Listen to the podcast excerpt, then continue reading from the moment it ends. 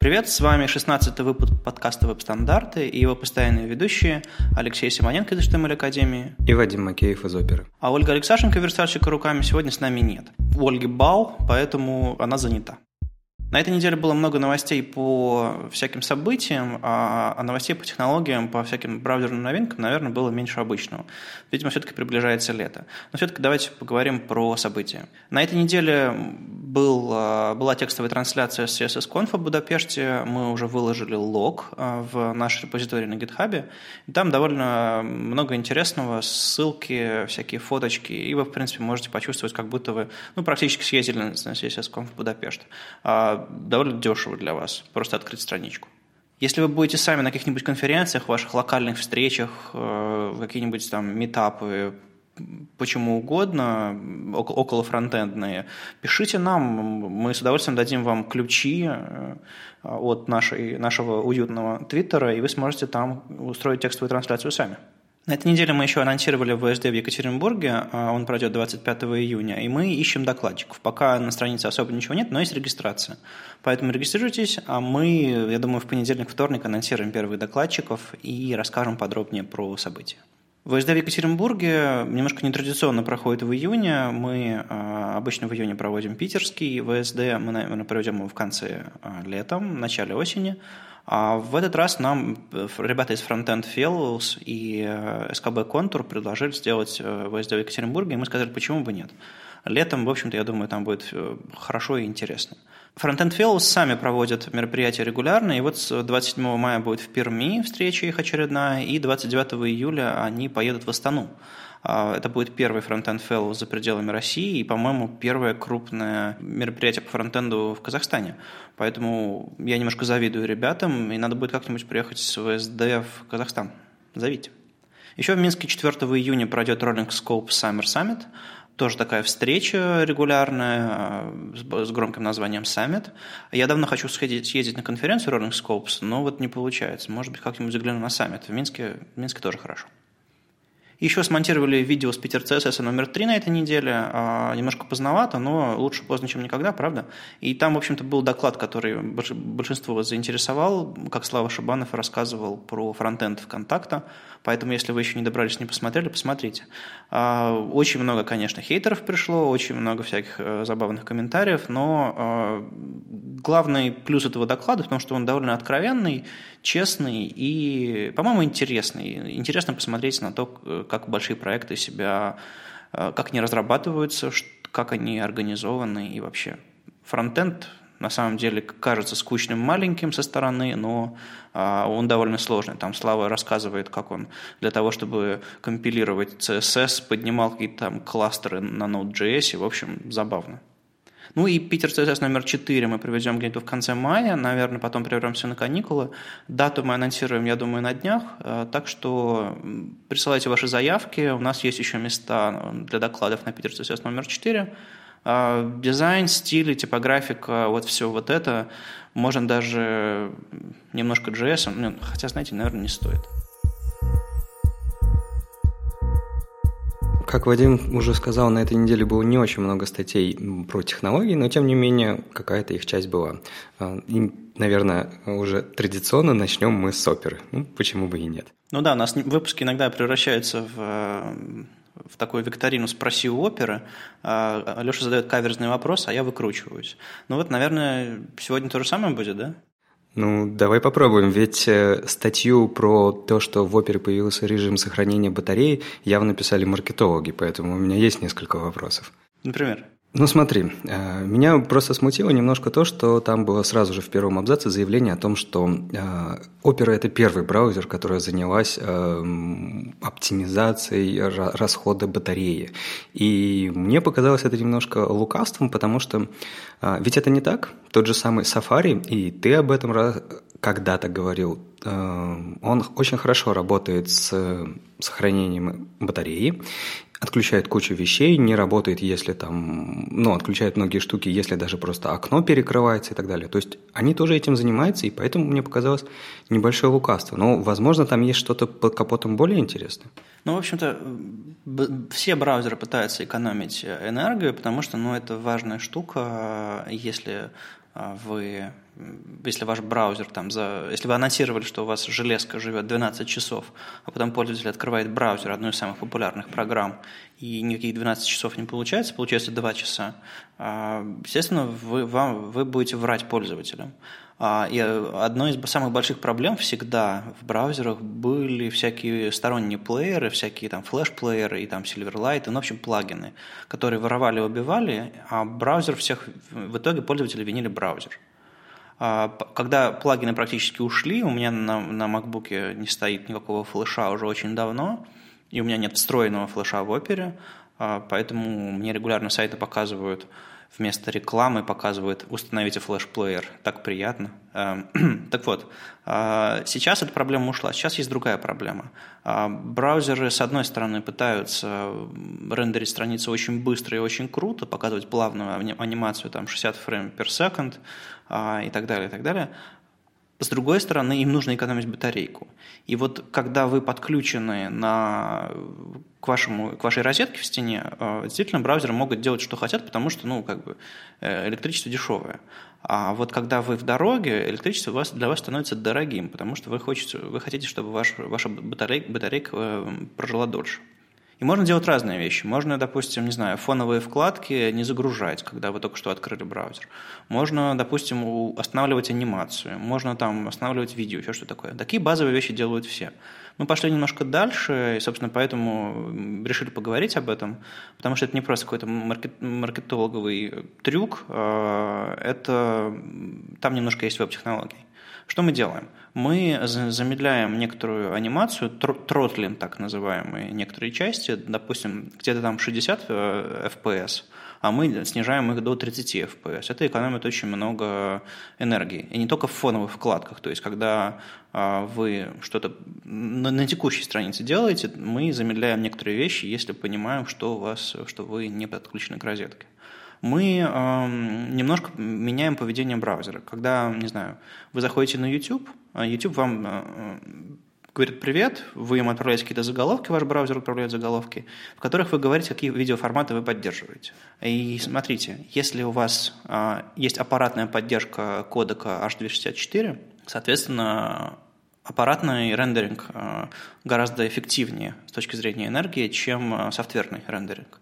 Поэтому, когда вы поддерживаете H264 аппаратно, YouTube э, может посылать вам это видео. Но он иногда предлагает вместо, вместо H264 VP8 кодек. Он лучше сжимается, но он более энергопотребляющий. Соответственно, с точки зрения вашей батарейки, лучше бы YouTube вам отправил видео в H264. Но YouTube с точки зрения трафика посылает вам VP8. И мы такие говорим, а мы VP8 не поддерживаем, присылай нам H264. И таким образом экономим вашу батарейку, немножко привирая сайтом, что мы на самом деле поддерживаем. И там есть еще другие трюки, там на самом деле э, довольно большой список. Э, и как это произошло? Мы просто посмотрели на средние страницы, посмотрели, на что уходит главное куда утекает батарейка, в какие дырки, и позатыкали эти дырки, а, но постарались, естественно, не сломать страницы. А, мы, конечно, еще экспериментируем с этой штукой, она там в девелопер-канале, мы будем смотреть, как бы не, не, ломается ли что-либо, но, опять же, мы это делаем не для того, чтобы навредить вам, дорогие разработчики, а для того, чтобы пользователи были э, довольны, и у них батарейка длилась как обещано. Ну, так уж получилось, что э, мы, э, приняв архитектуру э, проекта Chromium, вынуждены были принять и некоторые другие решения, как то многопоточность, там каждый процесс в, отдель, в отдельном, каждая вкладка в отдельном процессе, какая-то прожорливость к памяти и так далее. Presto было в этом смысле эффективнее, чем Chromium. Но Chromium и может больше, и развивается быстрее, и с точки зрения веб-технологии лучше. Поэтому да, мы жрем батарейку, но мы делаем это не просто так, и сейчас думаем о том, как бы все это дело улучшить. То есть не просто м, сохраняем батарею, а стараемся это делать хитрее, как мы это уже делаем с трафиком, не знаю, в ситуации с Opera Mini, с ситуацией с Opera Turbo, когда мы немножко подменяем трафик, немножко пытаемся сделать вещи, которые не так важны. Звучит, конечно, здорово, но у меня, у меня такой вопрос к тебе, может быть, к вашим маркетологам, может быть, Вы выпустите потом еще статью. Вот у вас была в статье был хороший тест. Вы тестировали Chrome и Opera. И там Показали, как вы это делаете, показали, на каком оборудовании вы это делаете, и, в общем, показали результаты. Это вроде хорошо, но Chrome специально этим не занимается, сохранением батареи. Почему бы вам не сравнить себя с Safari? В похожем режиме. Мне просто даже самому было бы интересно, насколько это лучше или хуже, потому что э, Safari, правда, очень хорошо сохраняет батарею, когда, ну, совсем уже плохо на ноутбуке, нет, нет энергии, там, там вообще вся система, по-моему, начинает сохранять батарею. Вот. И я понимаю, что э, сравнение с Safari – это только маленькая часть вашего рынка, потому что Opera работает и на Windows. И, как я понимаю, сохраняет батарею она также и на Windows, правильно ведь? Да, это не просто Mac фишечка. Да, ну просто это было бы более интересно сравнить э, два браузера, которые занимаются этим, чем сравнивать браузер, который не занимается этим, с браузером, который это занимается. Ну, выигрыш да, понятен. Смотри, э, на самом деле э, Chromium тоже этим занимается, ребята из, из, из Google тоже этим занимаются, энергоэффективностью, потому что они, они в курсе, что как бы у Chrome по сравнению там, с другими браузерами э, память, память течет больше, прожорливость выше но э, мы сравнивали э, с, с Chrome потому, что это мы работаем на, на одной платформе. И сравнивать, можно было еще с Lynx сравнить, который текстовый браузер. То есть, да, наверное, честнее было бы сделать что-то большое и более серьезное исследование, но это, опять же, это блок Opera slash Blocks, он более такой для пользователей. Если бы это был большой пост какой-нибудь архтехнике или еще где-нибудь, там нужно было бы серьезное сравнение, там, экспертов пригласить и так далее. Но это немножко другая история. Мы не пытаемся доказать всем разработчикам софта, всем технологическим гуру, что мы лучше, мы пытаемся сделать продукт для пользователя лучше. Поэтому ну, вот это было такое легкое маркетинг, маркетинговое исследование. Мы не наврали, но мы не углубились достаточно сильно. Не, ну в плане пользователей это и правда им удобно, потому что, как я понял, как я прочитал, э, этот режим, он автоматически включается, когда батарейка уже садится. Да-да-да, то есть смотри, Safari экономит батарейку всегда, насколько я понимаю. Возможно, он, она берет из системы какую-то информацию о том, что там мы на не, не на питание, а на батарее, и как-то оптимизируют, но они, они об этом не рассказывают. Apple известны тем, что они просто ну, браузер просто работает. MacBook просто работает. Ой, завис. Ну, типа того. За, на, зато до этого просто работал. Ну, и вот то же самое с браузером. Может быть, они оптимизируют что-то. Ну, пусть расскажут, мы с удовольствием посоревнуемся с ними. Но наша открытость, мне кажется, играет на нас. Э, мы выглядим симпатичнее. Не, ну это правда. У меня вот сейчас почему-то в голову вопрос влез. Раньше опера славилась тем, что это был такой большой комбайн. В нем прям было много всяких разных фич, и кто-то оперу именно за это выбрал, кто-то именно по этой причине не хотел выбирать оперу. Но это была такая отличительная особенность. Это браузер, в котором было очень много всего. А, потом вы это все отрезали, перейдя на Chromium. И сейчас последовательно начинаете добавлять там фичу за фичей. Понятно, вы это делаете там для удобства, для пользователей с какой-то идеей, но тем не менее браузер так начинает все больше и больше пухнуть. Ну, в любом случае, какая бы это хорошая фича ни была, их становится много. Это так же, как в Firefox, если ты помнишь, когда он только начинался, там была версия полтора, два, там это идеальный браузер был.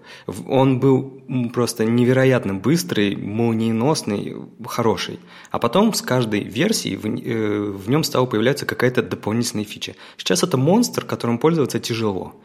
Не боитесь, что вот это может завести в какой-то там а, опять к тому времени, когда опера была комбайном? Не то чтобы это плохо, может быть, это вернет какую-то часть аудитории, которой это нравилось, но вот что думаешь об этом? Не страшно? Ну, можно это делать по-разному. Смотри, а, когда опера была комбайном, она была комбайн с реактивными двигателями и там прицепленным по бокам двумя ресторанами. Потому что э, когда у тебя в браузере интегрирован почтовый клиент – торрент-клиент, IRC-чат, еще что-то такое, это совсем не то, когда у тебя висит какая-то штучка, которая определяет, подключена у тебя батарейка или нет, или какая-нибудь маленькая прокси, которая блокирует рекламу просто на уровне сетевых запросов. Это совсем не то. Мы начали делать не... Э, мы, мы, мы не пытаемся вернуть аудиторию, у которой нравился комбайн, мы не пытаемся конкурировать с Vivaldi в этом смысле, потому что как бы у них-то как раз все, что можно написать, будет написано и внедрено. А почему? Ну, потому что можем. А мы пытаемся делать э, такие консюмерские, пользовательские э, штучки, которые на самом деле просто работают. В большинстве случаев нужно просто нажать кнопочку, или она нажимается за вас, если это прям фича, которая действительно сильно нужна. Многие из них эксперименты, я думаю, часть из них уйдет. У нас, допустим, долгое время э, уже есть турбо какая-нибудь, например, вот такая фича, как турбо, и она спрятана где-то далеко за меню, и она не включается по умолчанию. Тем, кому это нужно, ее включают. По умолчанию она не мешает, она в глаза не лезет. Ну, наверное, такие же, также фичи будут все остальные. То есть по умолчанию, когда у нас появилась синхронизация, у нас на, на панельке торчала постоянно эта иконка синхронизации и мозолила глаза. Сейчас она исчезает, когда вы авторизовались, и все, и все нормально. Фичи будут появляться пользовательские, потому что ну, это хороший способ конкурировать поскольку у нас нет своей операционной системы, у нас нет своего там какого-нибудь другого мощного канала дистрибуции, который вот просто бесплатно тебе дает кучу пользователей, мы должны показывать, что мы лучше и умеем что-либо. С точки зрения Firefox, а, у них немножко другая проблема. Они все эти фичи делали медленно, медленными в браузере, потому что многие из них были реализованы на слишком гибких технологиях, там тот же самый XUL, те же самые расширения, которые были легче, там, чем, чем XUL, но все равно слишком мощными. Мы вещи пишем все нативно, то есть э, берем и на C пишем фичу и внедряем ее, компилируем, то есть это получается нормальная штука, не какое-то расширение, не какая-то вставочка или, или, или какая-то непонятная штука, а вещь, которая работает нативно, как софт, и не тормозит. Ладно, хватит уже про, про оперу. Правда, у нас, у нас, от нас побегут читатели. На этой неделе э, Колт МакАнлис, видимо, гордый шотландец, из компании Google написал такой большой достаточно пост на медиуме про JPEG-файлы, про то, как можно э, уменьшать их размер. И вроде бы как-то понятно, что размер JPEG можно уменьшить, и понятно, как это делать, и, что, и где делать, когда делать и так далее. Но, тем не менее, даже я, когда прочитал эту статью, несколько для себя интересных моментов нашел. Ну, во-первых, э, он говорит хорошую, правильную вещь о том, что там JPEG, понятное дело, это жирный формат, он собирает в себе кучу-кучу данных, которые, метаинформации, которая вообще не нужна в вебе. Типа геолокации, камеры, которые были сняты и так далее. Очень много всего. Но э, помимо этого у JPEG есть э, хорошая штука, как уровень сжатия. И чаще всего если вы хотите, чтобы картинка хорошо показывалась, вы можете потенциально оставлять его на максимуме 100% и забивать. Но, тем не менее, а, и как раз-таки автор это разбирает, в среднем этот параметр э, хорошо выглядит на уровне там, 75, при этом картинка остается такой же четкой. И более того, это, это вроде бы понятная информация, но а, то, что мне заинтересовало, он показал, что, например, когда у вас картиночка очень маленькая, например, пиктограмма или уменьшенная копия чего-то, или там аватарка, а, на ней детали и так очень мало видны, очень плохо видны, поэтому э, степень сжатия там можно увеличивать, вот прям в разы увеличивать, и не изменится качество вообще, потому что картинка сама по себе маленькая, она и так плохо видна, там видны только какие-то контуры, очертания, большие объекты, поэтому большая степень сжатия не повлияет кардинальным образом на качество этой картинки. Мне, например, вот это вот очень заинтересовало, потому что я как-то логически до этого можно было дойти, но как-то об этом никогда не думал. Мало кто знает, но JPEG – это объединенная группа экспертов по фотографии. Joint Photographic Experts Group. Это не просто как бы название формата, Portable Network, Network Graphic какой-нибудь, а это, собственно, команда людей, которые собрались и выяснили много лет назад, как, собственно, лучше всего человеческий глаз воспринимает э, изображение. Разобрались и придумали формат, который позволяет искажать ровно настолько, чтобы глаз человеческий не заметил, а информации прежде на это все тратится меньше. Поэтому есть там всякие хитрые способы разбиения на отдельные кусочки, оптимизации каждого кусочка отдельно и так далее, и так далее. Суть в том, что э, когда вы берете и ставите какой-нибудь э, формат, типа, у меня будет JPEG, и все фотки будут сжиматься до 75. А если у вас там, не знаю, огромная белая картинка, на которой в центре стоит нарисован черный квадратик, и там два цвета всего, вы все равно сожмете ее неэффективно вы могли бы проанализировать, как она выглядит, и использовать не знаю, какой-нибудь PNG-8 или даже GIF, который, может быть, даже, даже в этой ситуации будет лучше. Естественно, это требует больших вычислений, там, мощностей на сервера, но я не об этом. Я о том, что фотографию можно анализировать и предполагать, какой уровень сжатия лучше подходит. И, собственно, этот батарагли, это страшное масло, или как это называется? Ну, в общем, батарагли, это, это утилита как раз анализирует подходящую степень сжатия JPEG и предлагает ее э, на основе каких-то там психофизиологических э, особенностей человеческого восприятия. То есть все, все это serious science. Я надеюсь, что JPEG эта инициатива не ограничится, потому что, не знаю, если я загружаю какой-нибудь скриншот кода в какой-нибудь Twitter, они что делают? Они такие, «Хай, привет, у нас есть JPEG». А там, опять же, 16 цветов. Я сам оптимизирую картинку в PNG 8, прохожусь Image Optimum, они берут и пережимают ее в JPEG, ну, потому что могут и в итоге файл вырастает в размерах. Может быть, найдутся более эффективные способы анализировать картинки и понимать, что они достаточно маленькие, они эффективно сжаты, пожалуйста, оставьте их в покое. Давай, может, еще затронем тему, что э, вот в проектах у тебя есть обычный проект сайта, там куча картинок. Вот в какой момент, по-твоему, лучше всего сжимать? Лучше это встраивать в какой-то билд-процесс, держать ли сжатые картинки там в репозитории уже сжатыми или держать исходники и постоянно при билде их сжимать? Вот как ты считаешь, как лучше? Есть идеальный способ, на мой взгляд, хранить э, исходники в, в каком-нибудь стопроцентном JPEG а, и сжимать их при сборке, потому что или даже, не знаю, в PNG хранить 24, то есть вообще без потерь идеальную картинку, где-то просто точечки, никакого сжатия. Но тогда процесс сборки начинает занимать много времени, потому что если ты не просто одним пресетом проходишься по JPEG, а пытаешься проанализировать, как его сжать, или там какой-нибудь PNG out или PNG mini а, проходится по, по всем PNG-шкам у тебя в проекте, а, получается, что ты тратишь очень много, очень много ресурсов э, процессорного, и там у тебя сервер, сервер пере, пере, перегревается, твоя рабочая машина перегревается. Поэтому я обычно в собственных проектах я оптимизирую картинки сам, и кладу их уже в, в систему контроля версии самостоятельно. И когда у вас много картинок, наверное, их, конечно, не стоит хранить в системе контроля версии, но какие-нибудь версточные картинки точно у меня все оптимизированы, сразу готовы. Наверное, когда у вас есть какие-нибудь SVG-исходник, в который вы лазили руками, и которые вы можете поредактировать, наверное, стоит э, хранить их не сжатыми, а оригинальными, потому что SVG, в принципе, сжимается на лету довольно легко. Я, на самом деле, тоже примерно к такому же пришел выводу, что сжимать их в процессе билда – это как бы потеря времени ненужная, потому что особенно PNG, да, они же каждая картинка, если она большая, она очень долго процессится и... Не, на самом деле, если один алгоритм, то даже PNG работает, можно процессить быстро.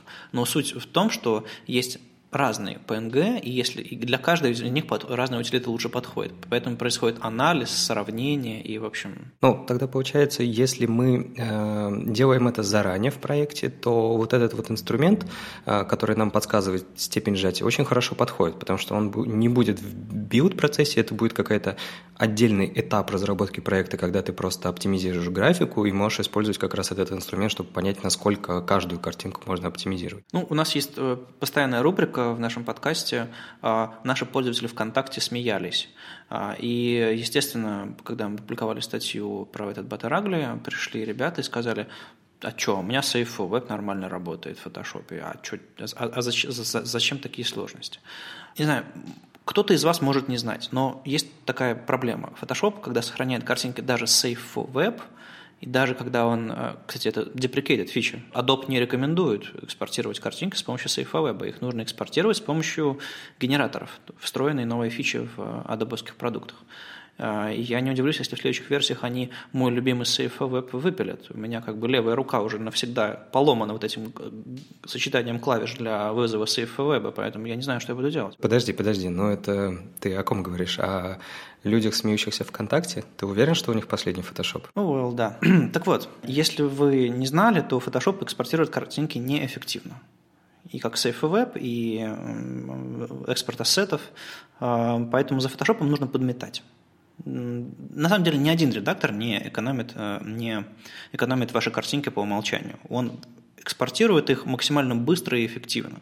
Если Photoshop при сохранении какого-нибудь PNG-8 бы начинал бы заниматься вычислениями, а какой эффективной утилитой мы можем сохранить пару байтов у этой PNG-шки, пользователи бы возненавидели, потому что ну, нам картинки экспортировать нужно. Поэтому это нужно принять как данность. Вы не пишете сразу сжатый HTML, вы не пишете, вы не экспортируете сразу сжатые картинки. Вы экспортируете ну, картинку ну, примерно того же самого веса, чтобы представлять. А потом ее можно дожать. А, видимо, нужен какой-то предварительный этап сборки, обработки. Вам какой-нибудь таск галповский или грантовский напишите, который вам а, картинки после экспорта из Photoshop а, будет сжимать, но не в смысле каждый раз, а его можно будет запустить один раз, допустим. А мне даже в этом случае больше нравятся вот эти программки типа ImageMin, ImageOptim. Кстати, незаслуженно неизвестная картинка называется Image Alpha. Ее автор тот же самый, что его Image Optima. Ну, извините, ребята, мы говорим про, про софт для Mac, но наверняка есть аналоги для Windows, я, я уверен. Так вот, есть Image Alpha, такая штука, которая позволяет реализовать малоизвестную фичу из PNG. Э, а, суть в том, что у нас есть два формата, ну, их по-разному все называют, но я назову так, как они названы в Photoshop, PNG 8 и PNG 24. Так вот, PNG 8 умеет 256 цветов а, и не умеет альфа-прозрачность. А PNG24 умеет там, миллионы цветов и альфа-прозрачность. Так вот, можно заставить, можно научить PNG8 уметь альфа-прозрачность. И когда у вас иконка, в которой там 256 цветов, да, это на самом деле дофига для иконки, в которой 16 цветов, и вам нужна альфа-прозрачность, вы можете засунуть альфа-прозрачность в вашу 16-цветную иконку и не, не, не хранить вообще все, все цвета на свете. А для этого есть специальный софт, который позволяет вам конвертировать ваш PNG24 в PNG8, выбирать количество цветов и оставлять альфа-прозрачность. Так вот, Image Alpha на, на Mac позволяет это делать. По-моему, даже есть какие-то веб-сервисы для этого, но совершенно точно есть какие-то консольные утилиты тоже. Кстати, есть ведь же еще формат WebP, вроде как давно разработанный Гуглом, может, даже кто-то видел, слышал, а может быть, уже и на самом деле и забыли, потому что как-то была как когда-то в определенный момент волна, когда все говорили про VP, ну, э, гугловые адвокаты – от э, технологий, рассказывали всем о том, как это классно, как хорошо, как э, скоро светлое будущее придет. Они ведь анимированные, э, с альфа-каналом, сжимаются, степень сжатия есть и все такое. Нет, они хороши тем, что как раз они сочетают вообще все, что только придумали в, в сжатии графики в одном формате. Вы можете сказать, мне, пожалуйста, сожми как JPEG, наложи альфа-маску, а еще, еще, а еще анимируй. Это вообще безумно хорошо. Э, как вообще все это появилось? Э, Google разрабатывал формат э, графика, ну, потому что у них YouTube, самый большой видеосервис, они, собственно, разработали себе формат графики WebM. А потом они такие, а такой, типа, черт, то же самое, мы сделали классную вещь, можно ведь то же самое сделать и для статической графики ну, такой полустатической, ну, то есть не для видео. И они похожие алгоритмы использовали в формате WebP. Это вышло, он вышел немножко позже. И, по сути, это такой видеоконтейнер, ну, ладно, не видеоконтейнер, но так, такой же хитрый, как видеоконтейнер формат, который позволяет много внутри чего зашивать. А, есть очень серьезная проблема в том, что, не знаю, в Photoshop WebM вы не откроете, есть проблема, что мало, мало инструментов, есть проблема в том, что и это гораздо серьезнее, что браузерная поддержка хромает. Но э, формат очень-очень-очень полезный, и э, если у вас много трафика хрома, ну, в общем, Леш, ты, у тебя была мысль на эту тему. У меня мысль была простая, что если на ваш сайт приходят, ну, вот если взять весь трафик всех Chromium браузеров, браузеров в которых WebP поддерживается, и этот трафик, ну, например, около 60%, 50%, а может быть даже где-то и 70%, то почему бы не использовать? Это же просто гигантская экономия трафика, и, видимо, YouTube именно поэтому его использует, потому что как бы они видят, кто к ним приходит, и понимают эту экономию. Ну, и плюс они же как бы раздают очень много трафика, а за трафик нужно платить. И чем меньше трафика, тем лучше. Но мне вот очень интересно, почему этот формат как-то не пошел никуда. То есть ведь было достаточно давно, я почему спрашиваю? Есть много разных технологий, например, тот же самый SPDI и HTTP 2 пример, или еще каких-то технологий, когда какая-то компания для себя это придумывала, но потом как-то был запущен процесс стандартизации, это как-то было всеми воспринято и как-то принято. С WebP такого не происходит.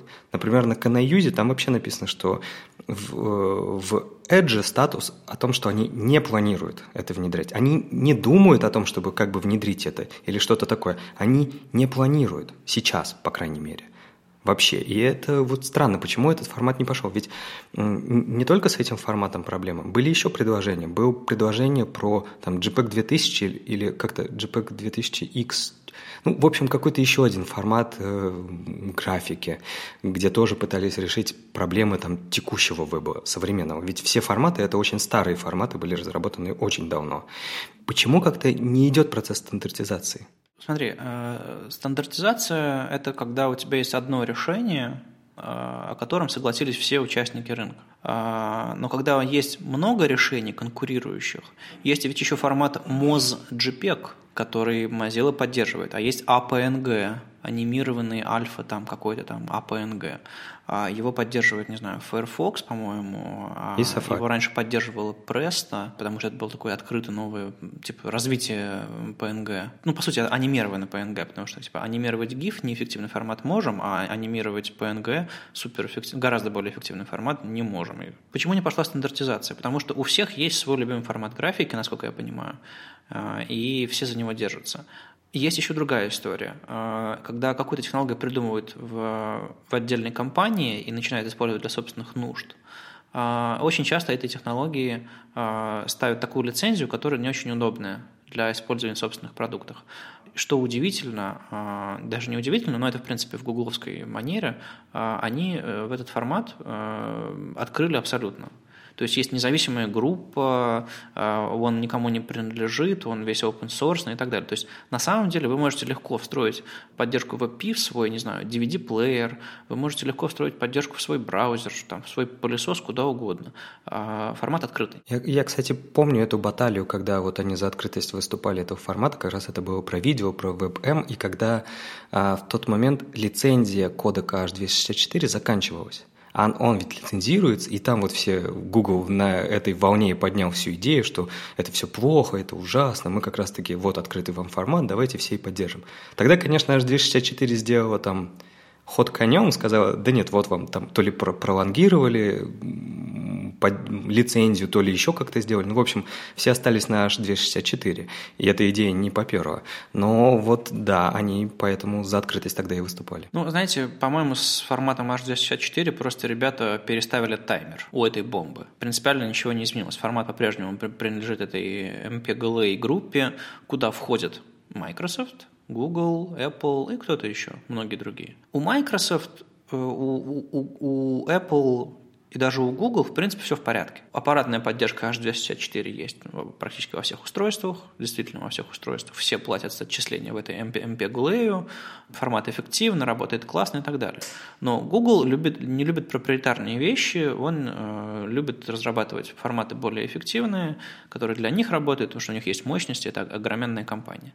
И они пошли в сторону вот этой открытости, и за что им огромное-огромное спасибо. Благодаря этому как бы веб действительно можно делать быстрее а, и с точки зрения там, видео, графики и прочего. А, видимо, Microsoft и Apple эта ситуация не беспокоит, потому что у них как бы все работает.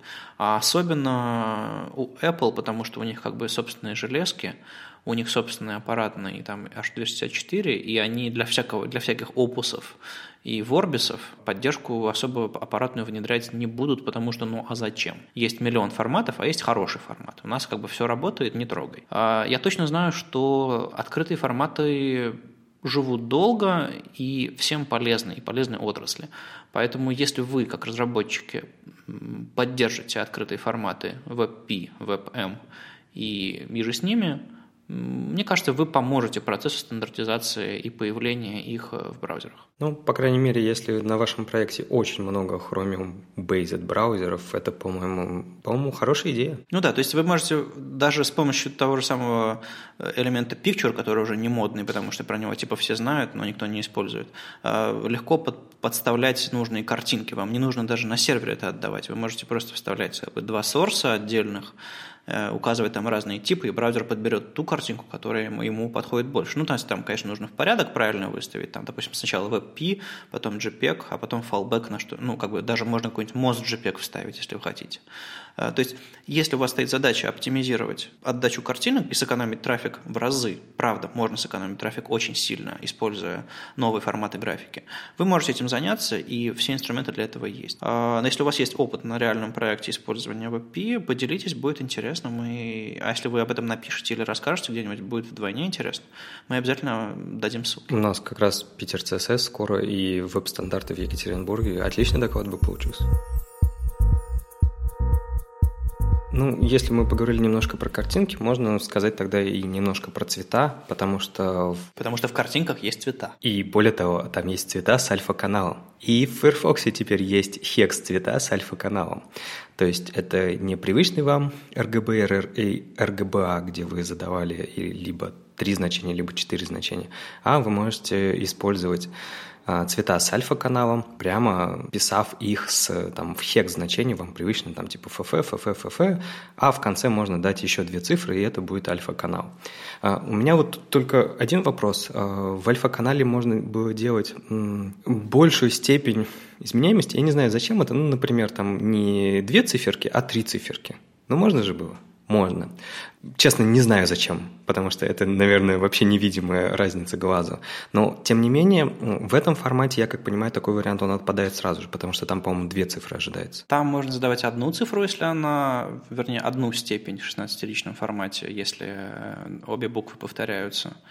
Или, ну, то есть, допустим, если у вас есть цвет, в котором 6 букв F, вы можете сохранить, сократить их до трех, до трех букв F, это будет значить, что каждая буква выступает за э, red, green, blue.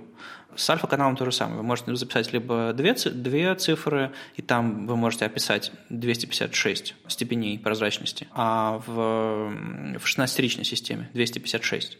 А в функции RGBA вы могли описать сколько угодно с любой точностью, потому что там десятиричный формат, и там, возможно, можно записывать дроби. Я, наверное, может быть, я слишком глупый, но у меня есть ощущение, что действительно там лимит 256. По единичке можно наращивать. Смотри, проблема с этим э, с хексовской, то есть 16-ричной полупрозрачностью в том, что когда ты пишешь RGBA какую-нибудь функцию, она человекочитаемая. Мы все э, взрослены на десятиричной системе, и мы, мы умеем читать дроби десятичные. Опытные верстальщики тоже могут. Когда они видят, не знаю, 0, 0, они понимают, что f больше нуля. Когда они видят, не знаю, они могут нарастить хексовый, э, хексовую запись 16-ричную руками и немножко поиграть с цветами. Ну, это ты очень большого мнения о них. Ладно, хорошо, я так, я так умею, я так иногда делаю, и получается. С RGB гораздо проще на самом деле. А, и я знаю действительно много верстальщиков старой школы, по крайней мере, э, которые умеют так делать. Мне кажется, этот синтаксический сахар, давайте согласимся, не добавляет ничего нового. Появился для ситуации, когда у вас уже есть запись в 16-ричном формате, и вы хотите сделать его полупрозрачным. И что вам в итоге нужно сделать? Вы, вам нужно сконвертировать 16-ричный в 10-ричный и переписать целиком функцию. То есть э, верстальщиков, которые уме, могут сконвертировать случайный цвет в, из 16-ричного формата в 10-ричный, в RGB, я не знаю. Это, правда, сложное вычисление. Я могу сконвертировать, не знаю, белый в, в, в 250, 255, я могу сконвертировать там, 0 в 0, вот такие вещи я могу сделать. А вот сконвертировать на лету сложновато. Поэтому, если у вас уже есть 16-ричная запись, вы можете сделать ее полупрозрачно легче. Легче, но не так легко, как в RGBA, потому что вам нужно будет сообразить, где у вас нужный процент полупрозрачности в 16-ричной записи. Ну, то есть, хорошо, что у нас появилась такая фича, больше фич в языке, больше вариантов, больше стилей написания и всего остального, но, э, наверное, ее будет прям вот сходу применить сложновато, во-первых, из-за браузерной продержки. А, она появится в Firefox 49, ну, стабильным, она уже есть в Nightly. А, она появится в Chrome скоро, говорят ребята из, из, из Chromium, из Google. В принципе, а, ее можно фолбэчить. Каким образом фолбэчить? Вы можете написать цвет, в RGBA, не знаю, color, двоеточие RGBA, и записать в одном формате, а потом написать э, в новом формате hex. А для этого наверняка уже пишется PostCSS плагин. Ну, это наверняка. Ну, вот я про этот fallback только бы сказал, что это бессмысленно ведь. Ну, смотри, ты пишешь цвет RGBA. Ну, я имел в виду, что да, практически фалбэк есть, как было когда-то с э, линейными градиентами. Вы, не знаю, вы писали бэкграунд плоский, а потом писали, писали бэкграунд с э, следующей строчкой, писали новое свойство, бэкграунд с градиентом. Соответственно, браузер, не понимающий градиент, а, фалбэчился до предыдущей строки. Ну, просто я напоминаю принцип фалбэка в CSS. А, таким образом, если вы напишете э, в новом формате с полупрозрачностью ваш цвет, вы можете скормить это какому-нибудь плагину, какому-нибудь CSS Next на пост CSS, который вам, соответственно, все это отфалбечит нормально. То есть применять, я думаю, можно уже сейчас, и наверняка в CSS Next это уже появилось или появится буквально на днях. Ребята там горячие, все делают быстро. А вообще вот сейчас э, вот этот цвет, вот эта новость, она напомнила вообще выход, в принципе, RGBA. А, я не знаю, помнишь ли ты, но э, тогда же это была просто гигантская боль, как задать э, блоку какую-то полупрозрачность, не меняя его всего остального. Ведь э, тогда это делали с помощью opacity, и никакого варианта не было, а opacity он меняет все. То есть это были такие глюки, вот когда RGBA тогда появился, я помню, для меня это был вот такой вот свежий вздох, потому что я такой говорю, я могу делать полупрозрачный ну, там, я не знаю, что-нибудь, фон. плашку, фон, и оно не будет влиять на текст. Это просто magic. Да, кстати, я помню, моя коллега Молли Хольцшлаг написала об этом большую-большую статью на, на DevOpera много лет назад. Э, там было не только про RGBA, там еще было про цветовую модель HSL. Кстати, если вы не знаете, что такое цветовая модель HSL, это как раз вот то место, где очень удобно манипулировать э, цветами, э, именно руками прямо в коде. Э, объясню. Когда вы делаете RGBA, вы э, манипулируете долей цвета. Допустим, если даже у вас есть RGBA, у вас там цифры там, от 0 до, ну, в общем, 256 градаций, красного, зеленого и синего, вы, вам сложновато сделать цвет поярче или потемнее, если у вас в распоряжении только RGB. А когда у вас есть HSL, вы можете э, менять hue, saturation and lightness. Первый hue – это как бы где, собственно, какой цвет на, на палитре условно.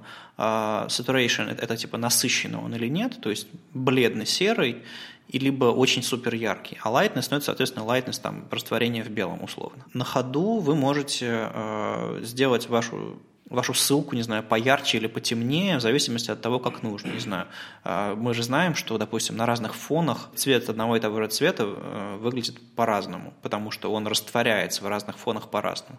И на некоторых, э, не знаю, если у вас есть один цвет ссылок на сайте, и у вас есть инверсные и прямые, допустим, черные и белые фоны, вам, скорее всего, ссылку на черном фоне нужно будет сделать немножко побледнее, а на белом поярче. Ну, в общем, HSL модель, если вы не знаете, не пробовали, очень рекомендую попробовать посмотреть. Она, опять же, полифилится, фалбечится на обычные 16-ричные э, цвета, а, но она, правда, удобна, может быть, не для, для кодов в продакшене, но, по крайней мере, для подбора цветов совершенно точно. Ну, поддержка-то у нее уже старая, это IE9+, то есть как бы можем все использовать, но мне интересно, почему она не стала вдруг популярной, ведь э, это очень удобный способ, к которому сейчас все привыкли манипулировать цветами. Вспомни Инстаграм. Ведь там мы занимаемся ровно этим. Мы подбираем цвета по цветовой схеме HSL. Ну, вот почему-то эта модель стала менее популярной, видимо, потому что она вышла поздновато, когда уже все учебники и все, все понимание цветовых моделей сложилось. А, и даже если вы не используете ее в коде, используйте ее в редакторах, потому что в тем же фотошопах, в, в скетче, в, в иллюстраторе, вообще где угодно, в любых редакторах графики есть возможность либо сразу увидеть HSL, либо переключиться в нее. А, и редактировать цвета. В общем, маленький совет вам, а, попробуйте обязательно. Тут Гарри Робертс опять разродился статьей. Значит, опять. Давно от него ничего не было слышно. Он, видимо, едет с шефскими мастер-классами по миру и не успевает писать. Окей. Гарри Робертс написал новую статью. Давно не писал, теперь написал, накануне 9 мая как раз. А, решил написать, почему так важно important. А, почему вообще эта часть в языке а, важна, почему от нее не стоит отказываться и что в некоторых случаях без нее никак даже когда можно перебить все специфичность хаками. Статья достаточно простая, она просто напоминает о том, о простых штуках, что в CSS, в CSS как в языке, все находится не просто так. И, в принципе, каждая фича, она не обязательно должна быть э, часто используемой, но они наверняка для чего-то нужны. И не нужно ничего исключать, там, если вдруг вы не хотите использовать что-то. И important – это такая вещь. Суть сводится к тому, что э, important – это действительно вещь, которая повышает специфичность конкретного свойства. Не селектора, а именно свойства. И ты можешь, э, если у тебя нет возможности поменять селектор, переставить правила местами, ты можешь э, конкретному свойству написать восклицательный знак important, и оно станет важнее. И оно перебьет предыдущее упоминание. И это всегда считалось антипаттерном, то есть не рекомендовалось к использованию, потому что если у вас весь код примерно весит одинаково, вы ожидаете это. Все свойства весят одинаково, одинаковые селекторы. А когда вы к какому-то свойству лепите important, это сложновато отдебажить, это сложновато найти, и это ну, не неожиданная ситуация. Знаешь, как э, пешеход на шестиполосной дороге. Это неожиданная ситуация, она может привести к проблеме. То же самое important. Такой пешеход в вашем CSS непонятный. И тут Гарри Робертс говорит, Стойте, люди. Люди, стойте. Important можно использовать для полезных вещей. И он абсолютно прав. Это антипаттерн для применения просто так, потому что вы не разобрались в селекторах и решили все-таки сделать вашу работу и пойти домой, не знаю, играть в кваку. Кваку. Кваку, господи, какой я старый. Это возможность сохранять так называемую иммутабельность, то есть неизменяемость CSS, когда вы не просто пытаетесь подогнать под друг друга независимые какие-то модули в вашем CSS, а когда вы создаете модуль, который просто работает. Объясню. Гарри Робертс развивает идею BEM довольно давно, и он уже давно превратил ее в собственную какую-то идею. Он использует другие, другие синтаксические всякие соединители для блоков элементов модификаторов. Он использует другие подходы, у него там, у него там есть сервисные классы, то, что, через что Яндекс давно прошел и отказался от этого. И вот для каких сервисных классов, типа, не знаю, э, который прячет элемент, там, display none, display visibility hidden, или типа, или как-то меняет цвет на, на, на очень важное. Вот для таких сервисных классов, не для всего CSS на свете, а для сервисных классов, а, можно применить important, и, это, и вам не нужно будет думать о том, какой селектор, в каком порядке он идет в вашем CSS. Он такой, он просто применит то, что вы хотите. Если у вас действительно простой класс, который должен действовать который должен просто работать. Это действительно имеет смысл его перебивать. Еще important, конечно же, а, имеет смысл использовать, когда у вас э, вы вставляете код на чужой сайт. Допустим, вот я вчера копался в проекте Likely, туда пришел там новый maintainer э, недавно, Иван Акулов, по-моему, и он э, немножечко там поизменял что-то, я просто зашел посмотреть, даже pull request ик маленький отправил с кавычками. Так вот, там э, используется в, в выходящем CSS, потому что код кнопок можно вставить на любой сайт. Соответственно, у вас на сайте может, могут быть какие-то глобальные стили, которые, не знаю, делают текст индент какой-нибудь или какое-нибудь там безумное подчеркивание, и не хочется, чтобы кнопки сломались.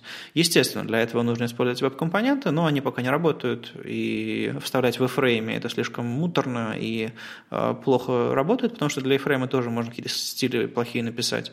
В итоге э, приходится использовать important. Опять же, Фича считается антипаттерном, но ее можно использовать в таких случаях. В общем, почитайте Гарри Робертса, там хорошие мысли про вообще э, компонентно-модульный веб, вот это вот все, а, и как там для его, э, для написания более стройного, более такого логичного модульного CSS можно использовать important, и, в общем, это даже не кажется воровством и убийством. Помнишь, я как-то рассказывал, что у нас один из критериев на базовом интенсиве, на защите проектов, о том, что в CSS-коде не должно быть импортантов. Я, пожалуй, не буду убирать этот критерий, потому что в плане обучения, когда ты учишь человека с нуля для новичка, а, наверное, показывать такую страшную конструкцию вначале плохо, потому что пока у тебя нет опыта, то есть вот Гарри Робертс правильно говорит, э, нужно его использовать ну, там, где нужно. Для этого ты должен понимать, где нужно. Для этого у тебя должен быть опыт.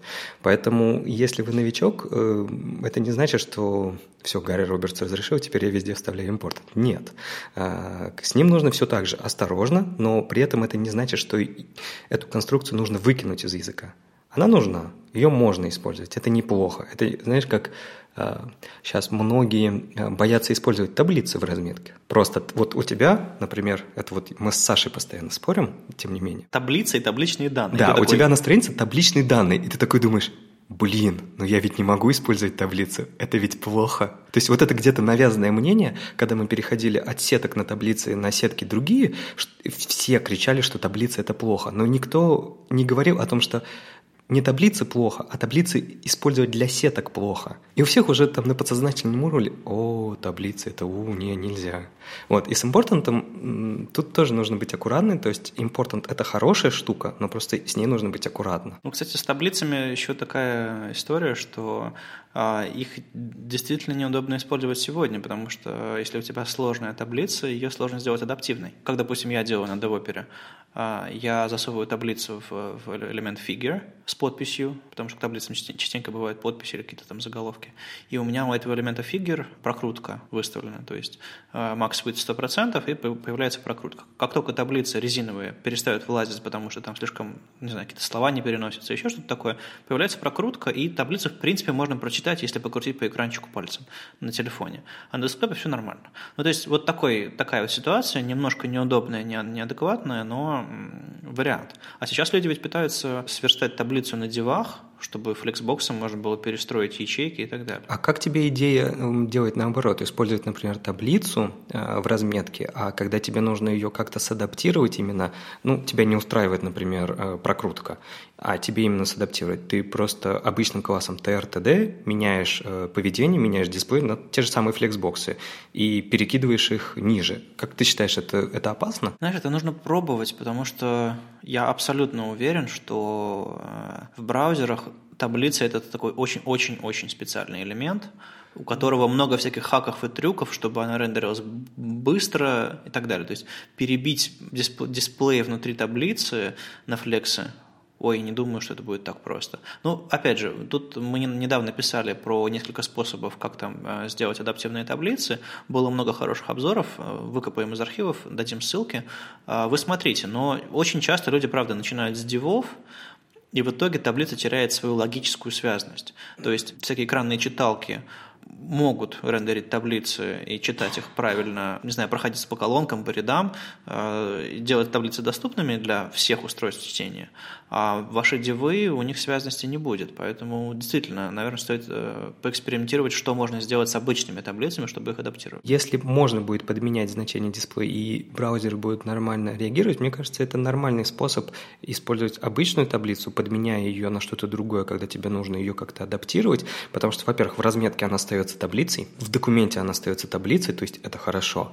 При этом мы все табличные, все табличное поведение вроде как в браузере уже вывели наружу, то есть эти display table kale, table rows, там, вот это вот все, оно же как бы уже есть. Если никаких сверху нету хаков, это, конечно, надо проверять, то, по идее, это нормальный способ. Видишь, даже у меня какая-то боязнь таблицы сохранилась, типа там, наверняка там что-то, что сломается, наверняка, наверняка. Ну, это вот где-то уже на генном уровне, видимо. А, в общем, если вы что-то делали с таблицами, адаптировали их как-то, напишите нам. А, довольно интересно. Можно действительно перекидывать, прятать что-то и так далее.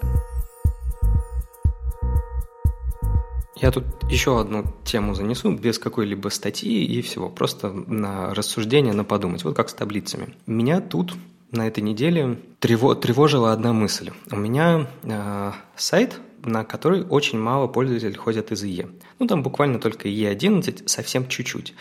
И большинство вещей э, для JavaScript, э, например, тот же самый Webpack 2, он работает на промисах. То есть Webpack 2 подгружает асинхронно себе модули на промисах. Ему как бы пофиг, что это в E11 не работает. Я напомню, что промисы в E11 не работают. В E10 тоже не работает, в Edge уже работает. И меня вся эта концепция с веб-паком вторым устраивает. Мне все нравится, все очень удобно, все асинхронно, все замечательно, вообще шикарно. Но меня расстраивает и E11, и промисы. И тут я попал в какую-то такую ловушку и не могу, не могу вот, видимо, как с таблицами, решить, э, как э, подключать полифил. Полифил к промисам есть, хороший, небольшой, все замечательно делает. Но меня смущает вот какой момент – с одной стороны, я его могу включить просто в JavaScript. Ну, вместе, в общий бандл. А, но тогда он будет загружаться на 98% на 98% а, трафика, которому этот полифил нафиг не нужен. Подожди, в EA11 наверняка еще остались какие-то куски conditional comments, нет? Нет, в EA11 conditional comments в том-то и дело, что уже не работает. Черт! Да, это, это вот самая подстава. Я знаю, что все так делают. Я знаю, что все вкладывают полифил просто в общий JS, потому что, ну, всем пофиг. Там, конечно же, идет проверка, что если нативный промис есть, то как бы все, мы не запускаем этот код, но тем не менее трафик. Я не понимаю, зачем мне этот трафик на 98% случаев. Мне нужно какие-то 2% случая с этим полифилом. И я тут вспомнил очень старый способ определить, как мы делали очень давно сайты. Мы определяли Сейчас, вот сейчас, подожди. А, это как с таблицами. Мы определяли user agent. Очень плохо, просто отвратительно. Смотрели, если это IE11, мы подключали этот скрипт. Более того, я бы, наверное, это делал не на клиенте, а прямо на сервере. Ну, нафига мне это делать? То есть я бы на сервере смотрел, если это IE11, я бы просто добавлял дополнительный скрипт. И вот эта мысль и этот способ очень простой. Но он меня смущает, вот как с таблицами. Типа, когда-то мне все говорили о том, что снифить user agent ы – это ужасно. Это, невоз... это плохо. А определять фичи по user agent у – это просто нельзя так делать, это вон из профессии. Меня это смущает, но при этом я понимаю, что я точно могу определить, что это IE11. А, смотри, когда нам, нам били по рукам в нашем детстве э, верстальщическом, нам говорили, как бы не надо определять версию браузера, потому что вы, а, ошибетесь, вы забудете обновить свой скрипт определения, б, это все хрупко и так далее. И какие были типичные случаи всякого вот этого юзер-агентства, э, вынюхивания юзер-агентов? Мы определяли какой-то браузер а, и говорили типа, у вас эта фича не поддерживаете, уходите. Или мы определяли какой-то браузер и делали какие-то плохие вещи, там блокировали, редиректили и, в общем-то, может быть, вставляли какие-то фичи. А иногда даже фиксили баги. Мы знали, что какой-то версии этого браузера на такой-то платформе, там, не знаю, E, E5.5 на Mac, а, вернее, E5.3 на Mac не умеет какую-то фичу, вот мы туда JavaScript подгрузим или как-то изменим поведение.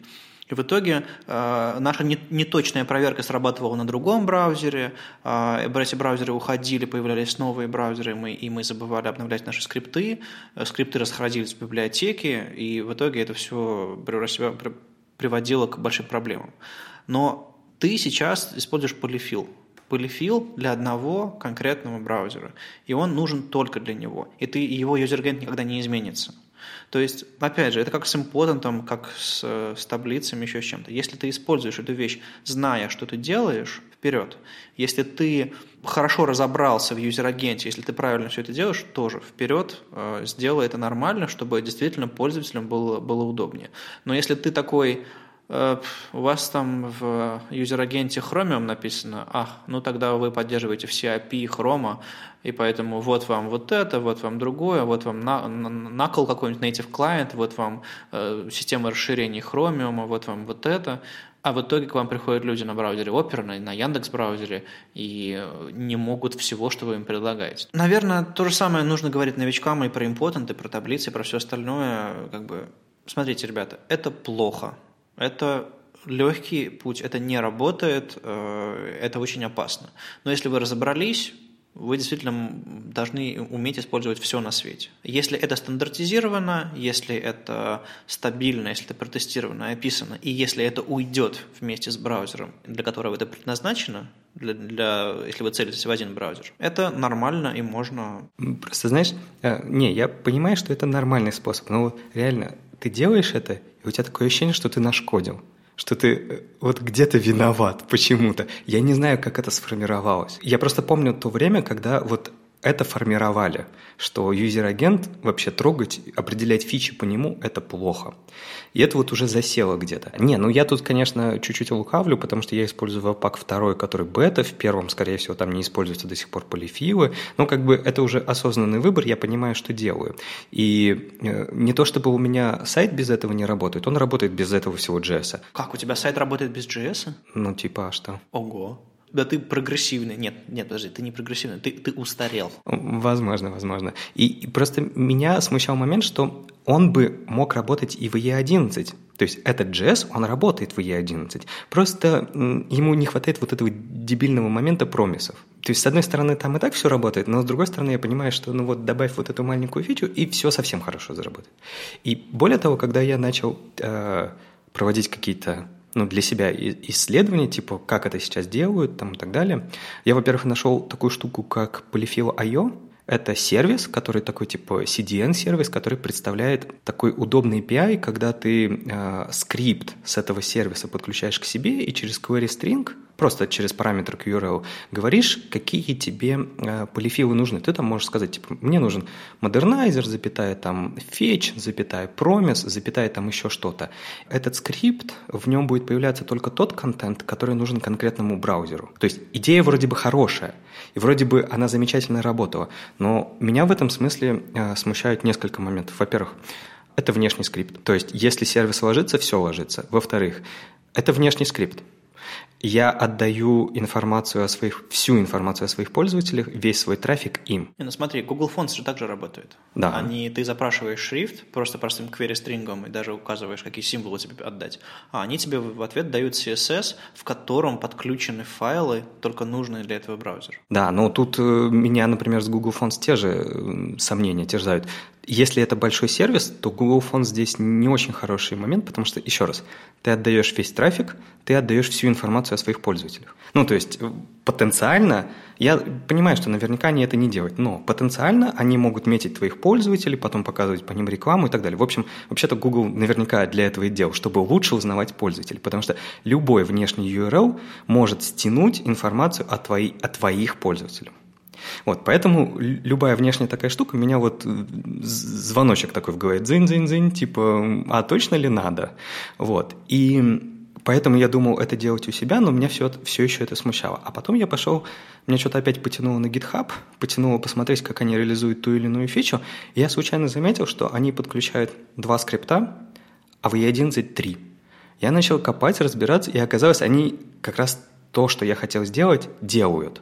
То есть они в E11 а, подключают дополнительный скрипт с полифилами. У них там Shadow DOM, как раз тот же самый Promise там и так далее. Это я где-то а, в тикетах а, к polyfill у как раз-таки увидел в дискуссии, что там, там какая-то версия polyfill а promise ов перестала работать, и ребята из GitHub пришли и сказали, мы не можем ее использовать, потому что она там не автополифилится, ну там что-то такое. В итоге мне стало интересно, я начал разбираться в коде, и оказывается, они ровно так и делают. То есть большой игрок делает так. То есть они определяют user agent и инклюдят на сервере дополнительный скрипт. Да, с polyfill ами. И тут меня, конечно, это подуспокоило, но все равно, знаешь, такой замочек, ну, это все-таки большие ребята, может быть, они что-то лучше знают, чем я. Но вот ты сейчас тоже сказал, что, типа, можно. И, наверное, так и будем делать. Ну, на этом будем заканчивать наш выпуск. А, с вами был 16-й выпуск подкаста «Веб-стандарты» и его постоянные ведущие Алексей Симоненко из HTML Академии. И Вадим Макеев из Опера. Мы вернемся в следующем выпуске через неделю, постараемся вернуть Ольку или найдем кого-нибудь из вас, э, кто придет нам в гости в эфир. Так что пишите, если вам есть о чем-то поговорить. У нас уже есть там люди, которые хотят, так что будем, будем звать кого-нибудь. Э, нам нужны практики гости, как требуют в нашем слаке. Так что мы будем приглашать таких. Э, услышимся на следующей неделе. Пока. Пока.